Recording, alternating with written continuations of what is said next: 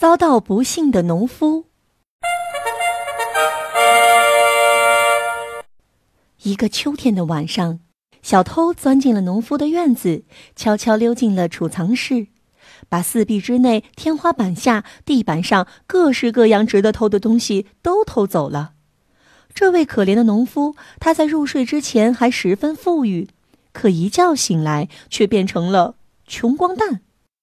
他得知自己变成一个穷光蛋时，又伤心又发愁，就请来左右的邻居和亲朋好友，希望能够得到他们的帮助。我遇到这样的困难，诸位能否慷慨的帮助我呢？农夫说。于是客人们开始议论了起来，每个人的忠告都是很有道理的。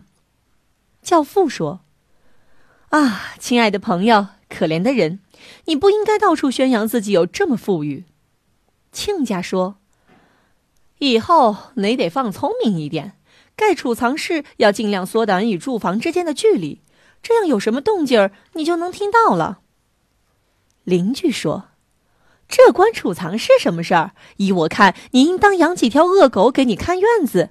这样吧，你到我家里来，我给你挑选一只小狗。”我家的狗可是老黑狗生的崽子，它们凶猛无比。说来说去，大家提出了许多建议。是啊，提些建议又有何妨呢？反正不花钱。只是可怜的农夫却没有得到一点实际的帮助。